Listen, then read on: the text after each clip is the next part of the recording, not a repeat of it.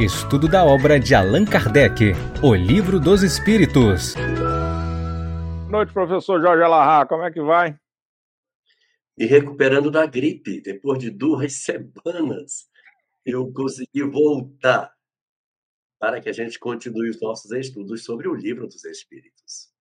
Seja bem-vindo. Nossos amigos aqui estavam ansiosos e orando por você, viu? Todos, todas as vezes que a gente teve que interromper a live antes do momento, eles olha, preces para ela rá, tem uma Cirlei até de Jorgito. Eu falei, olha, tá vendo como é que é o carinho?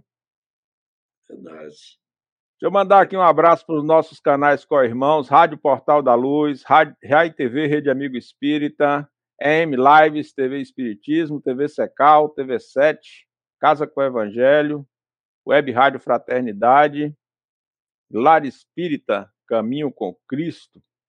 E os nossos amigos que já estão aqui com a gente. Ó. A Cirlei chegou cedo aqui, ó. Cirlei Marzani, desde as 19 horas que ela já está por aqui.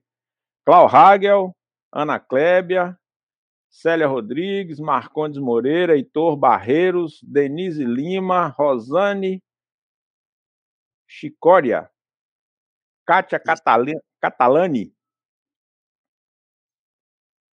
Beth Teles, deixa eu ver quem mais, Camila Ferraz, bastante pessoas chegando aqui, Iane Pinheiro, todo mundo chegando aqui para o nosso encontro.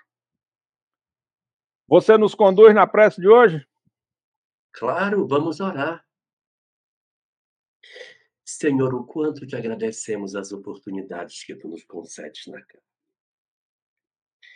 a oportunidade que tu nos dás de nos fazermos perceber a tua majestosa presença sobre as nossas vidas, restaurando os nossos caminhos de serviço e nos oportunizando a cada momento novas oportunidades de percebermos a tua presença. Nós te agradecemos penhoradamente as tuas bênçãos, Senhor e te pedimos que permaneças conosco, a envolver as nossas almas e a proteger os nossos corações. Graça do teu amor infinito e na bênção sem par da tua proteção que nunca cessa em redor de nós. Muito, muito, muito obrigado por tudo, Senhor.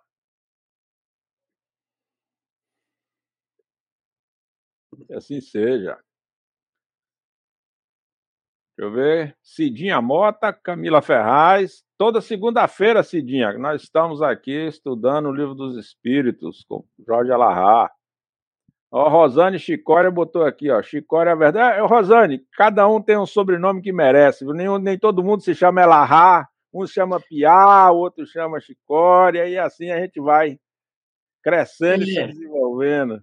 Mas eu sou Canto, meu último sobrenome ah, é Canto.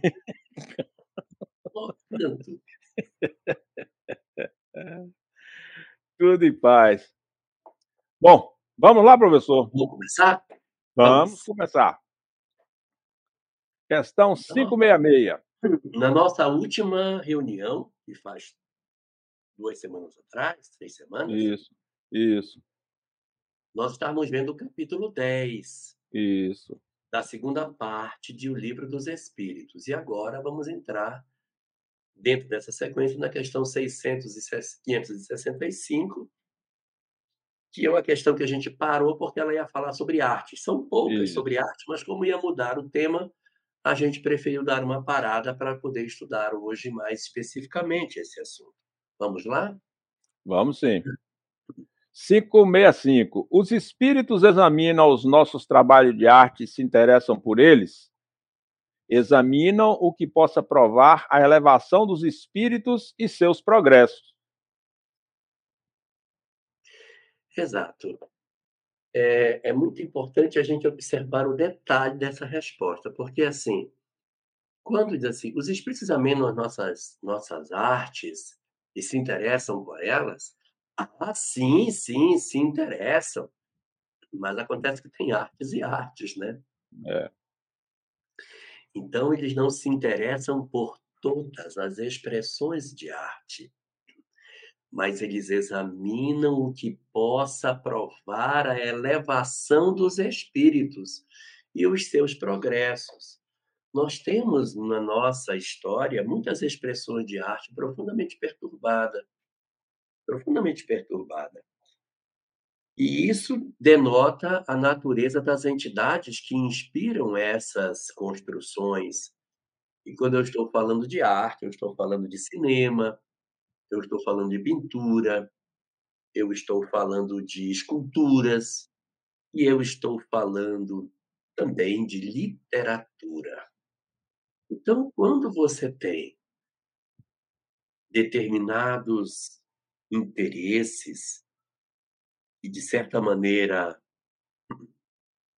produzem nos, senti nos sentimentos dos homens a evocação das nossas emoções mais animalescas, essa arte ela não está a serviço do bem. Então vamos reler a resposta. Quando ele pergunta se os espíritos examinam os nossos trabalhos de arte, no sentido geral, ele diz: examinam o que possa provar a elevação dos espíritos e seus progressos. Não é toda a arte que os bons espíritos se interessam. Os maus espíritos, sim, podem estar interessados é, em se aliançar com determinadas perturbações, mas quando a gente pensa na inspiração dos bons espíritos para a construção da arte, é aquela que leva o homem à elevação dos seus sentimentos. Muito bem. 566.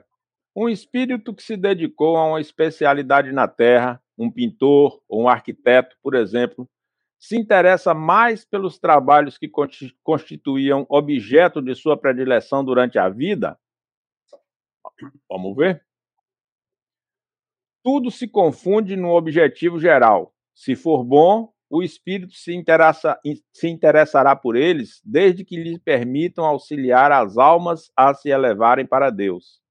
Aliás, esqueceis que um espírito que cultivou certa arte na existência em que o conhecestes pode ter cultivado outras em outra existência, já que é preciso que saiba tudo para ser perfeito. Só um momento, Piau. Vou parar. Tá, é, no, no período do Renascimento, nós temos vários artistas de renome. Nós temos Michelangelo, temos Leonardo da Vinci, Rafael Sanzio, Tintoretto, muitos. E existem algumas notas que a gente não pode dizer que elas são absolutamente verdadeiras, mas tem algumas notas de que Rafael Sanzio, que era pintor, teria tido depois outras experiências em outras áreas da, das artes, literatura Olha, e música. Interessante. Então, é, é até compreensível que um, um, determinado artista ele alargue a sua participação no universo das artes, né? Você tem um, um homem como Leonardo da Vinci, que ninguém sabe nem que profissão que esse homem tinha, porque ele sabia tudo, mas é, evidentemente que à medida que o espírito vai se desenvolvendo, ele vai alargando os seus saberes.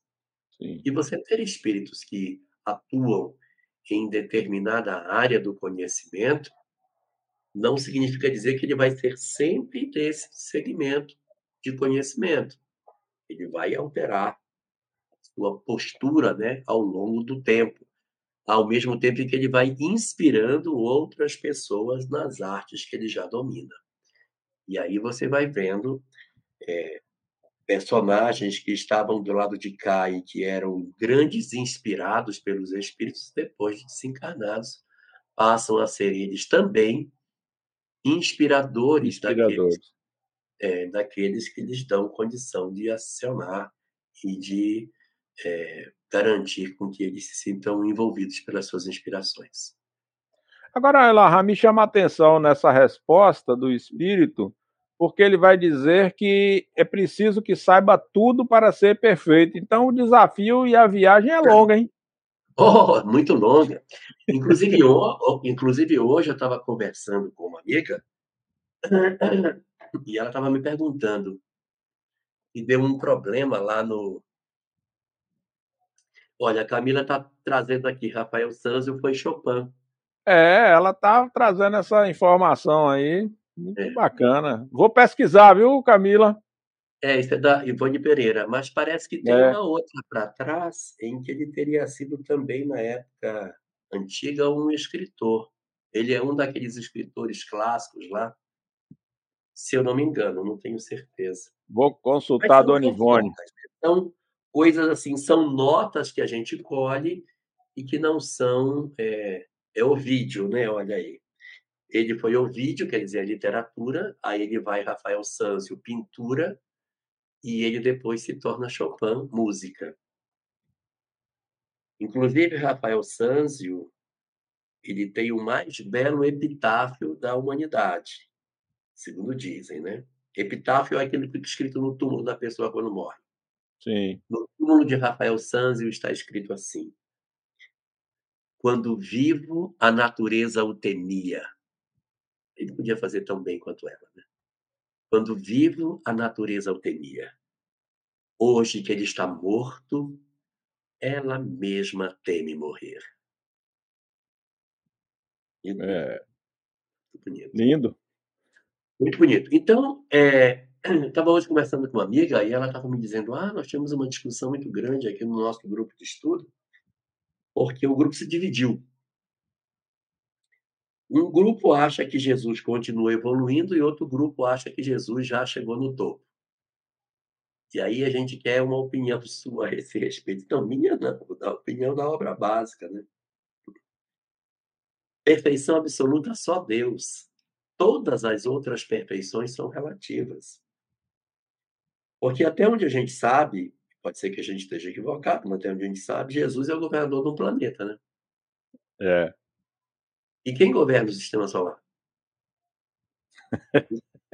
e quem governa o quadrante da galáxia? Você está complicando a mente de muita gente.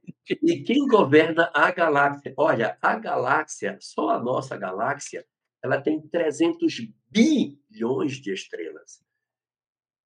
Quantos planetas giram em torno dessas 300 bilhões de estrelas?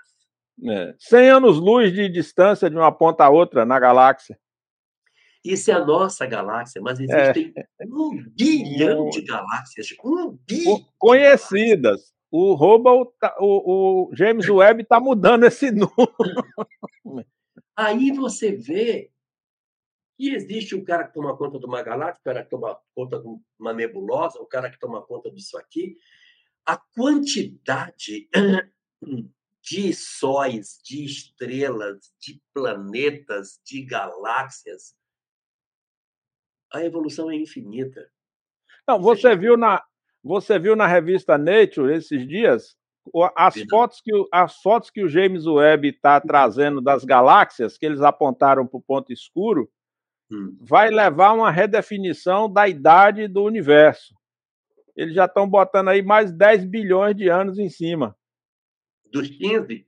Dos 15. ainda não é comprovado, ainda falta uh, eles se reunirem para bater o martelo, mas já estão apontando aí que. É, eu, eu gosto, Jorge, desses temas, porque eles nos remetem a, a aquele, aquele paradigma da incerteza científica. Todo conhecimento bom, né? aponta para um desconhecimento que a gente ainda tem, né? Isso é ciência. Sim. A gente não ter medo de investigar as coisas. Isso. E de reconhecer que o nosso conhecimento era muito parcial. Eu, quando estudava engenharia, tinha um, um pessoal que defendia uma tese lá na faculdade, e eu, eu até nem tenho ouvido mais o pessoal falar dela, mas a tese era a seguinte: o, o universo explodiu e as estrelas se se espalharam, né? Então foi se espalhando, se espalhando, se espalhando. Na medida que foi se espalhando, foi esfriando, foi esfriando. Quando as estrelas esfriaram, elas começaram a entrar em colapso, aí começaram a parte interna a comer a parte externa, viraram buracos negros. Esse buraco negro foi ficando cada vez mais poderoso, foi engolindo as coisas em volta, e outro buraco negro mais forte engoliu o buraco que era menor e aí, de certa maneira, o, o, buraco negro daqui engoliu o buraco negro de lá, e eles foram se engolindo, se engolindo, se engolindo, e vai chegar no momento em que tudo se engole e explode de novo. Então, seria a teoria do universo pulsante. É. Explode, expande, contrai, explode, expande, contrai. E como se fosse a respiração de Deus, sabe? É. e a teoria do universo pulsante diz que cada fração do universo pode estar num momento diferente. Eu posso ter um momento explodindo, um momento retraindo, que é infinito. É. Então, Essa... O, universo, o universo não tem idade. Não, essa é a teoria do Stephen Hawking, né? O Hawking, quando ele desencarna, ele estava trabalhando isso. O buraco negro é um Big Bang ao contrário, que é isso que você está falando aí, né? Um sugador. Depois ele vai explodir. Exatamente. Olha, tem aqui, deixa eu ver o que que. Anselmo, uma boa metáfora para, para a evolução é que o espírito puro, quando estiver próximo a Deus, continua evoluindo sempre evoluindo a metade da distância que falta. Ixi, a metade da distância que falta não acaba nunca. Não acaba nunca. Não existe perfeição absoluta. Exatamente. Então, a perfeição é sempre relativa. E o próprio Cristo ele disse num certo momento do seu diálogo com os discípulos que aqueles que ali estavam fariam as obras que ele fazia e até maiores do que ela. Então, Sim. se faríamos obras maiores do que a de Jesus, ele não está no topo. Se ele estivesse no topo, não poderia fazer as é. obras, é. né? Maiores do que a dele. Olha, nada, é... nada no sentido de querer diminuir Jesus. Nós estamos ampliando Deus, tá? É, exatamente. É, se Jesus é, como você disse, se Jesus é o governador da Terra, quem governa a galáxia, quem governa o sistema, quem governa a nuvem. Mas, Jorge, vamos seguir aqui. Vamos seguir. Na, continuando, retomando a pergunta, um espírito que se dedicou a uma especialidade na Terra, um pintor, um arquiteto, por exemplo, se interessa mais pelos trabalhos que constituem o objeto da sua predileção durante a vida. A gente trabalhou a primeira parte e a segunda parte. Assim, conforme o grau de seu adiantamento, pode ser que nenhuma delas constitua uma especialidade para ele. Isso. É, é isso que entendo quando digo que tudo se confunde no objetivo geral. Notai ainda o seguinte: o que é sublime para vós no vosso mundo atrasado não passa de uma infantilidade, não, não passa de uma infantilidade comparado ao que nos mundos, ao que há nos mundos mais adiantados. Como pretendeis que os espíritos que habitam esses mundos onde existem artes que desconheceis admirem algo que, para eles, não passa de um trabalho de um aprendiz. Como eu já vos disse, eles examinam o que possa provar o progresso. É porque, assim, a gente às vezes fica achando que as nossas expressões de arte são as mais sublimes expressões que possam existir no universo. E não é verdade. Tem um momento do livro dos Espíritos, não vou lembrar agora aqui, em que ele, os espíritos dizem que as nossas melodias mais sublimes se comparam a uivos, a cânticos de selvagens, né? E. É... Então a gente vai perceber que existe expressões de arte que a gente ainda nem imagina. Quando a gente lê a obra Memórias de um Suicida, lá na terceira parte, quando eles estão já na Mansão Esperança, existe um, um recital que a Rita de Cássia oferece. Rita de Cássia de Forjar Frazão, ela oferece para eles um, um recital de poesias que ela fazia. Então, ela, ela recitava a poesia, Chopin tocava no piano.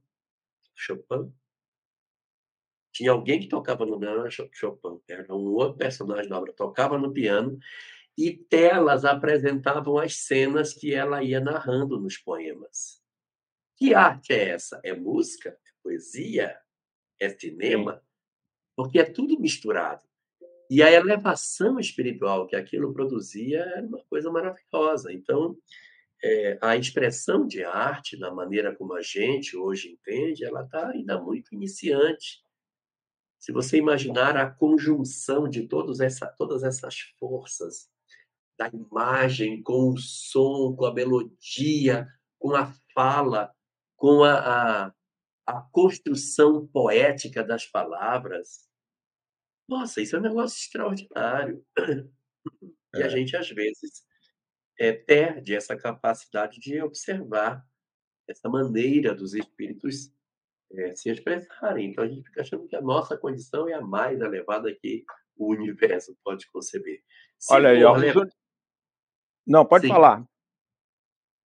Se for para a elevação dos homens, eles se interessarão. Se não for, a elevação dos homens. Não lhes é. interessa. Olha aqui, ó. Você, os universitários ajudaram 251 são sensíveis a músicos espíritos, aludes à música terrena, que é ela comparada à música celeste, a essa harmonia de que nada na terra vos pode dar ideia. Uma está para a outra como um canto de um selvagem para uma doce melodia. Olha aí. É. Professor Jorge Alahá, cultura. 566A. Compreende... É 251 a questão. Compreendemos que seja assim em relação aos espíritos, a espíritos muito adiantados.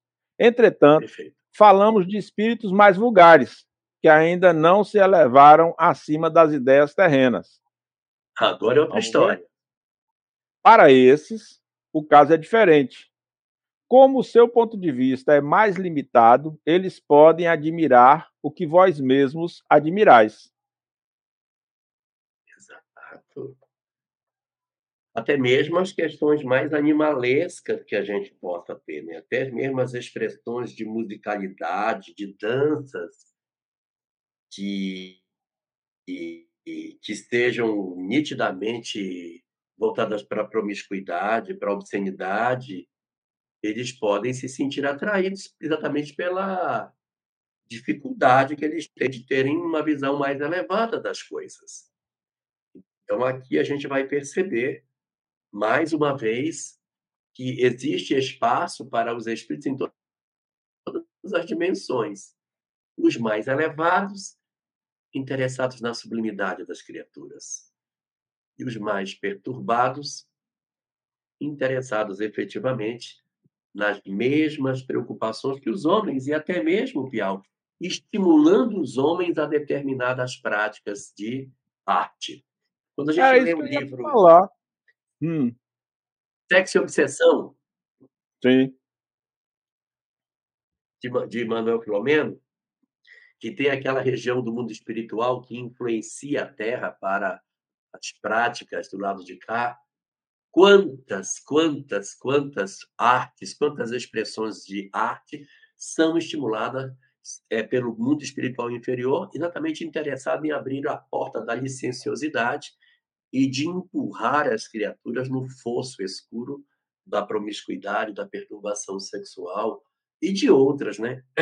Não só da sexualidade, mas sexualidade de maneira bem mais evidente.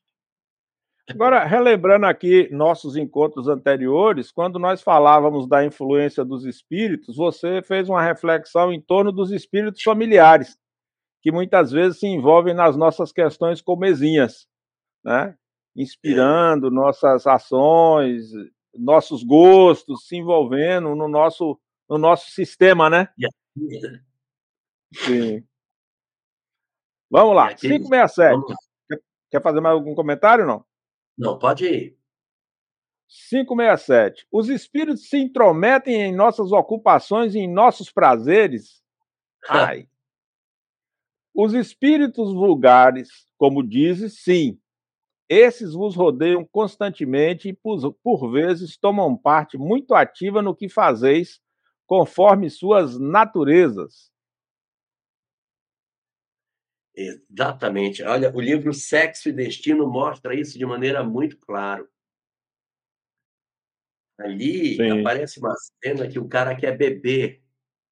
E está com vontade de beber, aí ele pega o copo para ele, aí o, o espírito vem, se aproxima dele e diz: "Vai, bebe, bebe, vai, bebe". Aí os, o encarnado diz: de tomar um gole. Aí ele vai e pega a bebida. Aí o espírito se justapõe nele e se coloca de tal maneira que as duas gargantas ficam como que justapostas uma na outra. Quando a bebida passa, e um sente, o outro também sente. E quando a bebida passa, que o espírito diz: que delícia! O encarnado diz exatamente a mesma coisa. A mesma coisa. Quem falou foi o espírito e o encarnado só repetiu a frase que era dele. Isso eu estou falando de bebida, né? Agora imagina é. em, em ambientes onde é, determinadas festas, onde existe a sexualidade muito desregrada, Sim. imagina as entidades que estão ali. Hoje nós temos determinados ambientes onde permissividade do ponto de vista sexual é absurda, é absoluta, ela é plena, não tem, não tem tudo, tudo, absolutamente tudo pode acontecer ali dentro. É. Então, a gente, nessas festas, os espíritos também estão lá. Mas quem está lá? Os espíritos vulgares, que se interessam pelos vossos mesmos prazeres. E ainda vou falar mais. Eles não fazem assim, Piau. Eles querem usufruir de maneira mais intensa do prazer que os encarnados têm. Mas como eles estão desencarnados, lhes falta essa sensação mais vital como mortos.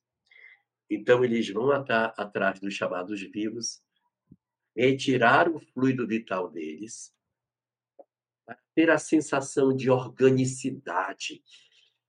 Eles ficam mais materializados, eles ficam mais próximos da matéria eles têm sensações mais orgânicas. E ao estarem imersos em fluido vital, carregados dessa substância que eles já foram vampirizar de outros, eles vão para a festa carregados dessa substância, para estimular os encarnados a terem determinadas práticas para que eles se justaponham e suguem as energias juntos. E aí sim você tem uma absorção como espírito desencarnado muito mais efetiva do prazer que os encarnados estão sentindo, de uma maneira que há até certa uma, um sequestro do prazer dos encarnados. Eles roubam, de certa maneira, o prazer dos encarnados pelo uso fruto das emoções que eles poderiam sentir. Então, eles se sentem novamente vivos, por isso que esse negócio é difícil de acabar, porque eles estão sempre buscando o fluido vital para retroalimentando. Sentir. E aí vira um círculo vicioso. Eu vou atrás de fluido vital para me fazer mais mais orgânico, para poder estimular os caras a irem para determinadas práticas perturbadas, usufruir do gozo que eles sentem e o ciclo recomeça. É muito louco, Maria Imaculada, mas é esse negócio é desse jeito mesmo. Agora, deixa eu lhe perguntar um negócio. Enquanto você falava aí, eu me lembrei da revista Espírita dos processos de Morzini e me lembrei das obsessões coletivas. Nós poderíamos dizer que nesses casos nós teríamos alguns episódios, não vou dizer que todos que estão ali seriam processos, mas poderíamos dizer que alguns casos desses poderiam ser, ser equivalentes? Ah, com certeza, com certeza. Desce uma, uma chusma, né? desce uma falange de perturbadores e existe também um fenômeno que ele não é necessariamente apenas é, espiritual, mas ele é um fenômeno também da psicologia humana, que é o chamado comportamento de grupo. Sim, sim. Um indivíduo sozinho, ele de repente não tem coragem de fazer certas coisas, mas no grupo ele sim, faz. Se tiver um grupo Verdade. de 20 pessoas e todas estiverem fazendo, ele faz também. Ele se sente é, motivado a fazer e acaba e esse movimento acaba estimulando e eles se tornam todos é, envolvidos na mesma influência espiritual. A Camila está lembrando aqui a histeria. A histeria ela é um fenômeno mais individualizado. É isso que eu ia falar, é um pouco diferente, né? É, a histeria é mais assim. A presença da entidade espiritual trava os meus sentidos e a pessoa se bloqueia. E é muito interessante os fenômenos de histeria. A primeira pessoa a estudar histeria de maneira mais séria foi Charcot. É. Antigamente o pessoal achava que histeria vinha do útero. A mulher histérica era problema de útero. Dava uns três tapas nela, ela ficava boa. Aí depois ele descobriu que não, que havia homens histéricos. Sim. Então não podia ser do útero. E essa história de que tapa curava a histeria não era verdade. Como foi que ele descobriu? Ele pegava aquela lanterna que o pessoal joga no fundo do olho, não sei como é que chama o nome, aquela lanterninha que plum, põe no fundo do olho. Sim. Ele pegava uma pessoa em transe histérico e jogava a luz no fundo do olho. O esperado é que a, a pupila feche. Fechasse. É, se ela fechar, é porque a pessoa está consciente. Porque quando joga a luz, ela fecha. Mas o que acontecia? Quando o Charcot jogava a luz, a pupila não fechava. Então o cara não está consciente. E não está consciente. E está em estado alterado de consciência. Então não, adianta dar tapa, não.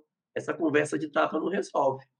Então, oftalmoscópio. Puxa vida, eu queria ter um filho assim. Não é? Olha só. É, te... Aqui os universitários são de alto nível, É. Ah, mas o negócio aqui, acho que vou começar a estudar mais para vir para cá. Então, joga o oftalmoscópio tan no olho do, da criatura e o, e o olho não fechava, a pupila não fechava. Então, o cara está em estado alterado de consciência, de consciência. não é fingimento. Está acontecendo Sim. alguma coisa na criatura. E foi aí que começou a aparecer os estudos específicos sobre esse fenômeno. Eu já vi vários fenômenos de, de histeria muito interessantes. Eu vi uma vez um num velório, num velório não, num enterro. A moça teve um, um, uma síncope de, de histeria. Ela ficou dura, rígida. E aí tiveram que levar para o hospital, botaram dentro do carro. Só que o carro não pôde fechar as portas porque ela era mais larga que o carro, ela ficou dura, então foi uma pessoa segurando a cabeça, uma pessoa segurando o pé, segurando as portas, o carro foi com as duas portas abertas para o hospital. Chegou lá, como é que aplica a injeção? Se a musculatura está toda rígida. rígida. É. Então é um fenômeno muito interessante. Lanterna de pupila. Ah, mas eu achei mais bonito o oftalmoscópio. Eu fiquei bonito esse nome. É. Vou usar esse agora. Mas se bem que lanterna de pupila é mais claro do que significa. Do que é, fica mais, mais específico.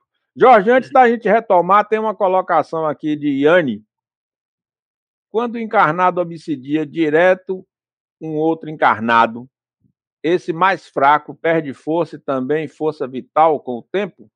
Com certeza, com certeza ele vai perdendo vitalidade. E existe uma coisa interessante, Anne. Quando um fenômeno de perturbação de encarnado para encarnado começa, ele não termina sozinho. É. Ele começa encarnado para encarnado, mas logo em seguida outras entidades começam a se juntar para retirar as energias vitais daquele que ficou, ficou fragilizado. E o pensamento dele de eu não consigo, eu não posso, eu sou um fraco, eu estou perdido, minha vida acabou, isso vai emitindo um pensamento que vai retirando do indivíduo as energias que ele possui, tá? vou fazer uma comparação. Quando uma pessoa pega uma queda e faz uma raladura, ela vai ter a ferida da raladura que vai ter que cicatrizar, né? Sim. Mas logo em seguida chegam as bactérias. É mais ou menos assim. Abriu a ferida, a ferida abriu porque abriu. Mas não vai demorar muito as bactérias. Opa, opa, eu estou aqui, estou aqui. E aí, se a pessoa não tiver um cuidado, além da ferida, que já era em si um problema para cicatrizar, vem o aspecto infeccioso das bactérias que vai piorar. Então, é, obsessão de encarnado para encarnado, assediado pelas bactérias espirituais, no caso, os espíritos que vêm piorar a condição da identidade. Olha, apareceu mais um nome aqui, ó. Lanterna pupilar clínica. Opa, tá vendo? Aqui é, já é, é, é Kátia Catalani. Os universitários vão sofisticando, Jorge Alahá. Temos que estudar muito mais. Viu? Mas todo mundo entendeu, né? Que é Foi, ficou bom. Vamos lá, tem a segunda parte. Os espíritos se intrometem em nossas ocupações e nossos prazeres? Aí ele responde: para impulsionar os homens nos diversos caminhos da vida, é preciso que suas paixões sejam estimuladas ou moderadas. Se o homem não mudar a sua história de vida, sabe o que acontece? Ele não muda. Porque para mudar é preciso mudar. Apenas pessoas assim, ah, eu sou doido para mudar, mas ela quer mudar sem mudar. É. Não existe forma de mudar, só existe uma forma de mudar, mudando. Isso era meu pai que dizia. Só existe uma forma de mudar, mudando. Porque às vezes a gente quer o quê? A gente quer que Deus mude a lei para que a gente fique certo. Não vai acontecer. Não vai acontecer. Sempre a mudança se dará da criatura em relação à lei. Então, se de repente nós queremos abandonar determinadas condições, nós temos que mudar. Não vai acontecer sozinho. Então, as suas paixões, elas precisam ser estimuladas ou moderadas. Paixões positivas estimuladas, paixões negativas moderadas. Mais tarde, o livro dos Espíritos vai falar de paixões positivas também, tá? É, lá na frente eu, eu, não quis antecipar porque ainda vai chegar lá, né? Leis Moraes. Vai falar 712, 713, vai falar vai sobre falar isso, né? A paixão positiva. Isso. É. Por isso que ele fala de paixões que devem ser estimuladas e as paixões Sim. que devem ser moderadas. Vamos em frente. Vamos em frente. Aí tem um comentário de Kardec. Os espíritos se ocupam das coisas nesse mundo segundo o grau de sua elevação ou de sua inferioridade.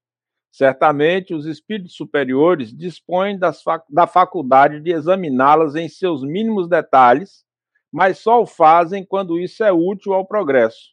Sem dúvida. Somente os espíritos inferiores dão importância relativa às coisas desse mundo, em virtude das lembranças que ainda estão presentes em sua memória e das ideias materiais que neles ainda não se extinguiram. É. E aí o cara vai para o baile, né? Os bailes de perturbação que hoje existem nas nossas vidas estão muito relacionados com essas coisas, né? cara vai atrás de determinadas situações que durante a vida corporal para eles era muito importante. Ele vai continuar vivendo atrás daquilo que era seu interesse. Isso pode parecer novo, mas está no Evangelho de Jesus. Ele diz assim: Aonde estiver o vosso tesouro, aí estará o vosso coração. Então, o tesouro, entenda tesouro o que te interessa e Sim. entenda coração, o espírito. Vamos reler. Onde estiver o teu interesse, aí o espírito estará. Onde estiver o vosso tesouro, aí estará o teu coração. Então, os espíritos serão sempre atraídos para um ambiente que lhes chama a atenção em função dos seus prazeres, dos seus gostos, dos seus interesses. Muito bem. Vamos seguindo aqui. 568.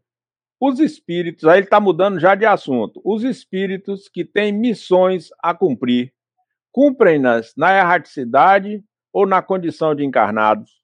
Ou seja, se tem missão no mundo espiritual e se tem missão no mundo corporal. No mundo né? material. Vamos ver.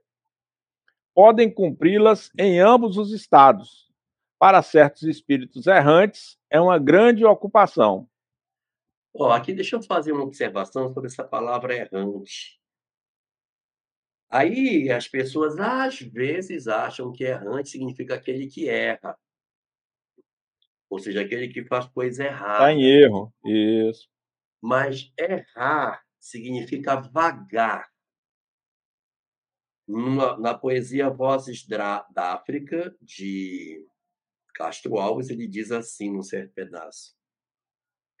As tribos erram do areal nas vagas e o nômade faminto corta as plagas num rápido corcel. Então, as tribos erram do areal nas vagas. Erram no sentido de que elas vagam, elas caminham, elas avançam, elas andam.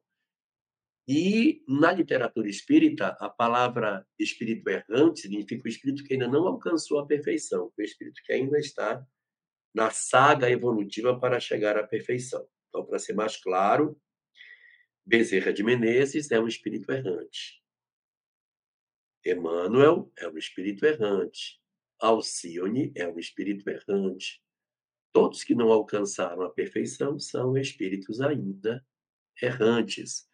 E entenda-se errantes nesse sentido e não como aquele que tem prazer de errar.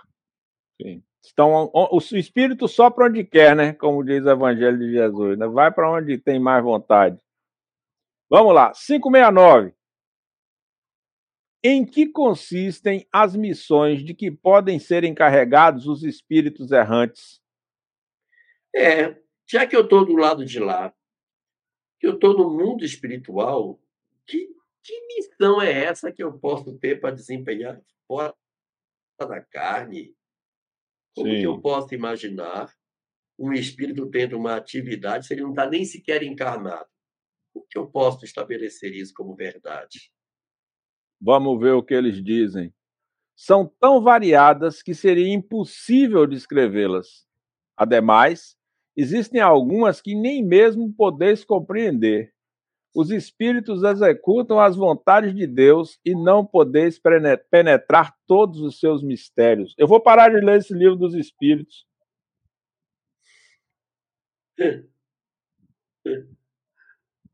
É. Eu, eu acho que vou ser um espírita, um espírita que ignora Jorge Alahá. Porque em que consiste as missões de que podem ser encarregados os espíritos errantes? São tão variadas que seria impossível descrevê-las. Pronto. E outras que vocês não são nem capazes de compreender. Então teria que começar assim, cresce para poder saber. né? Esse, esse maravilhoso livro dos espíritos. A Camila está trazendo aqui um texto do, do Céu e o Inferno. O que ela está dizendo? botar ele aqui.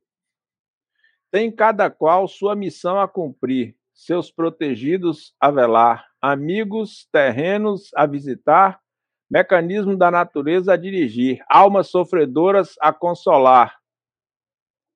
É o vai e vem, não de uma rua a outra, porém de um a outro e mundo. Reuni...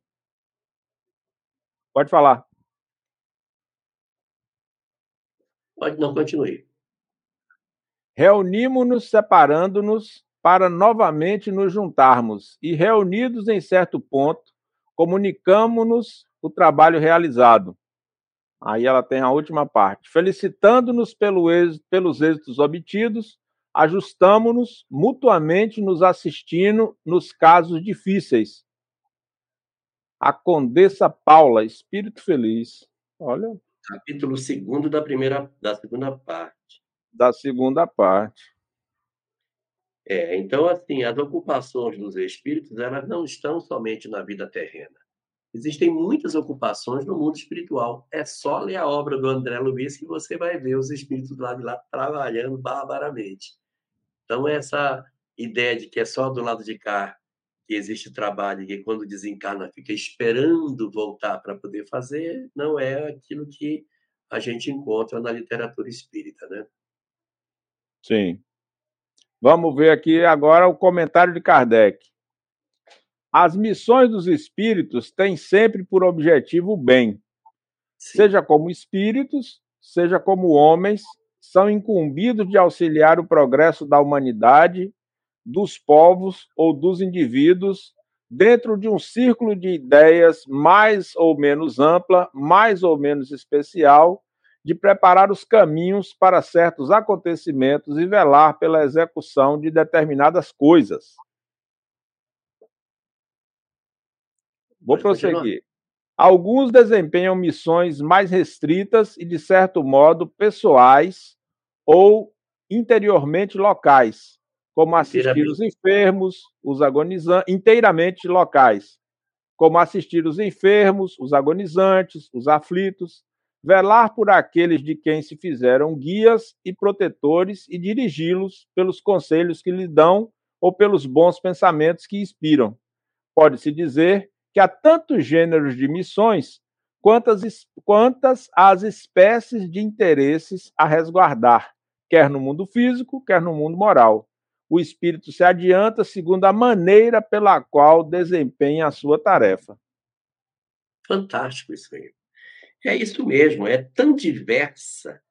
E assim, ele colocou só as estreitas, né? De maneira é. estreita, e colocou, mas ele não falou das largas. Eu pensei que ele fosse depois é, abrir, quando eu estava lendo isso aí, eu digo, ele vai abrir as largas, que seria cuidar das nações, cuidar dos mundos, cuidar dos, das coletividades, estender a sua, a sua, seu poder de influência sobre os mundos, sobre o universo, sobre as galáxias.